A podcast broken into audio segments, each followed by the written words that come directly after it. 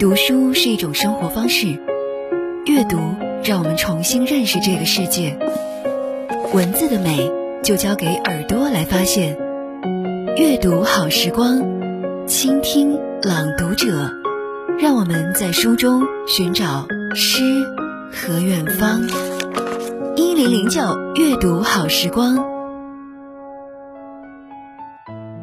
大家晚上好，这里是一零零九阅读好时光。我是范范，今天为你分享的文章是《我的暑期若尔盖之行》，作者李明阳。今年暑假跟着爸爸，我到阿坝藏族羌族自治州参加了一次有意义的扶贫活动。出发当天的凌晨六点，我和姐姐就起床了，收拾妥当出门上车后，我就有些昏昏欲睡。一觉醒来，爸爸手里多了一个对讲机，车也停在了路边。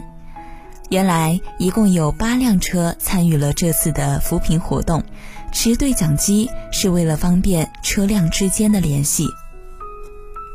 车队集合好后，我们便正式向着阿坝州进发了。一路上，我目不转睛地看着窗外。映入眼帘的是高低起伏的山岭，气势磅礴的高峰，还有高耸入云的山巅。一座座险峰像一柄柄锋利的尖刀，直插云霄。山岭突兀险要，重重叠叠，像波涛汹涌的大海，雄伟壮观。乳白色的云纱漂浮山腰，像仙女在轻轻跳舞。看着那些山峰，我竟然觉得自己是只在高空展翅飞翔的苍鹰了。过了很久，车停了下来，我们到达了我们落脚的地方，也就是若尔盖求吉乡的扎西客栈。这时天已经快黑了，我遥望着窗外，看见天空上悬挂着的一抹红霞。和黑色的云朵渐渐融成一片，又慢慢和远山融合在一起。最后那一线光亮，给云朵镶上了银色的边，而这也在一瞬间即逝了。这一晚，我躺在床上，揣着雄鹰梦，早早的进入了梦乡。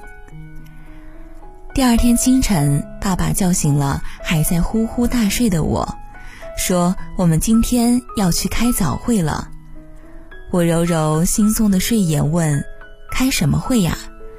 爸爸一边收拾东西，一边回答道：“热尔盖县组织召开的捐资助学大会。”跟着爸爸走进一个大房间，里面桌椅板凳都整齐地排列着。桌子上还都摆着各自的名牌，大家便依着名牌纷纷落座。会议中围绕着教育的重要性，来自各界的叔叔阿姨们谈了很多。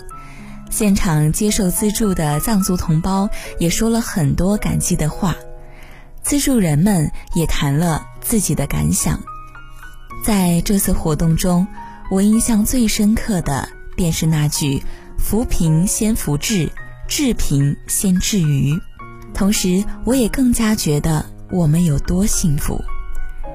贫困山区的孩子们可不像我们，饿了有大餐吃，冷了有厚衣服穿。所以我们要珍惜我们现在的生活，更要珍惜爱我们的亲人。这一晚，我想了好多，久久不能入睡。第三天是离开若尔盖、离开阿坝州的日子，我脖子上挂着藏族同胞们送我的哈达，心中满是恋恋不舍。这里是一零零九阅读好时光，我是范范，晚安。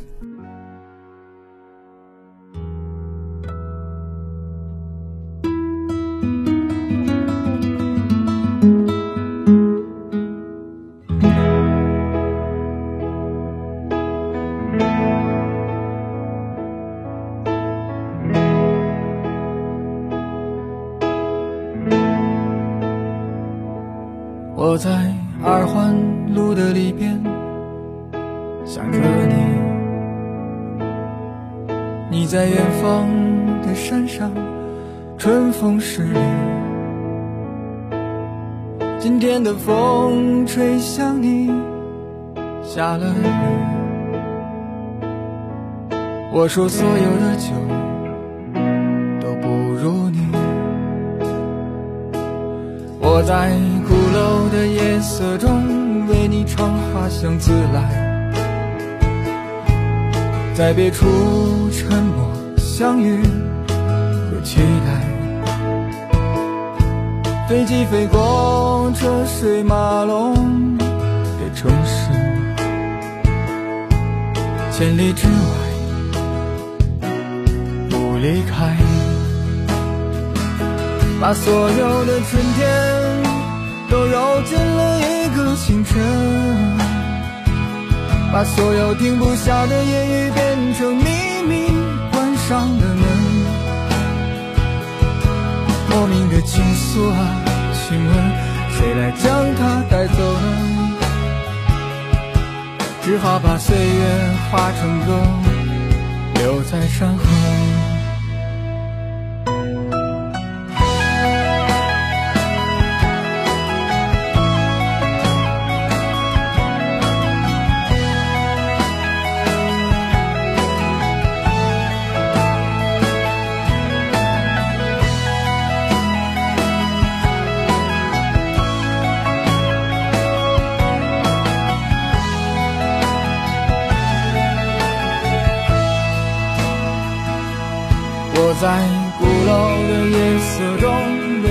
为你唱花香自来，